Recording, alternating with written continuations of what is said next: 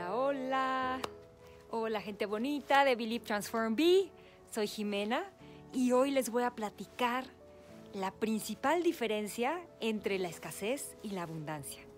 Y últimamente, como me he estado metiendo más en estos temas, me ha dado por curiosear y ver cómo ha hecho la gente que es exitosa o cómo piensa la gente que es exitosa.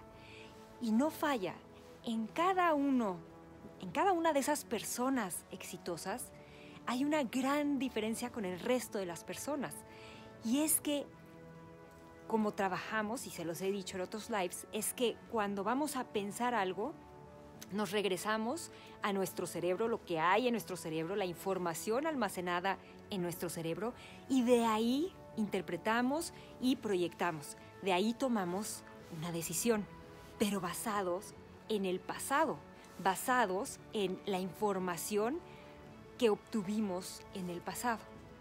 Lo que hace la gente exitosa, la gente abundante, es que no se detiene ahí.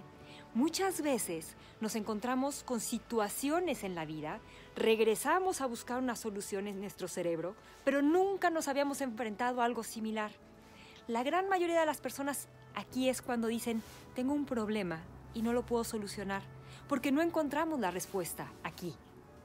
La gente abundante lo que dice es, esto no es un problema, es una oportunidad para aprender algo nuevo. Y entonces siguen adelante. El no conocer la respuesta no los detiene.